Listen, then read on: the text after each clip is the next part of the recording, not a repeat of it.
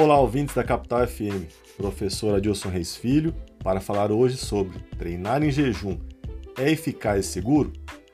Podemos dizer que o treinamento em jejum estimula a maior mobilização dos depósitos de gordura corporal. No entanto, às custas do que? Da saúde? Alguns estudos investigaram os efeitos do treinamento em jejum sobre a composição corporal e desempenho esportivo. Sobre a composição corporal, os relatos são de que há maior utilização da gordura, particularmente a gordura visceral, em menor escala a gordura subcutânea, ou seja, aquela gordura dos pneuzinhos. Ainda, a maior quebra de proteína corporal quando comparado à prática de exercício físico em estado alimentado.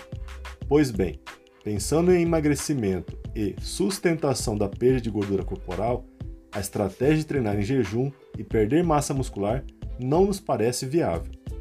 Em relação ao desempenho nos exercícios físicos, sabe-se que a utilização de jejum entre 12 a 24 horas promove a piora no desempenho. Mas em jejuns realizados em menor tempo, por exemplo, de 8 a 10 horas, aparentemente não tem nenhum prejuízo.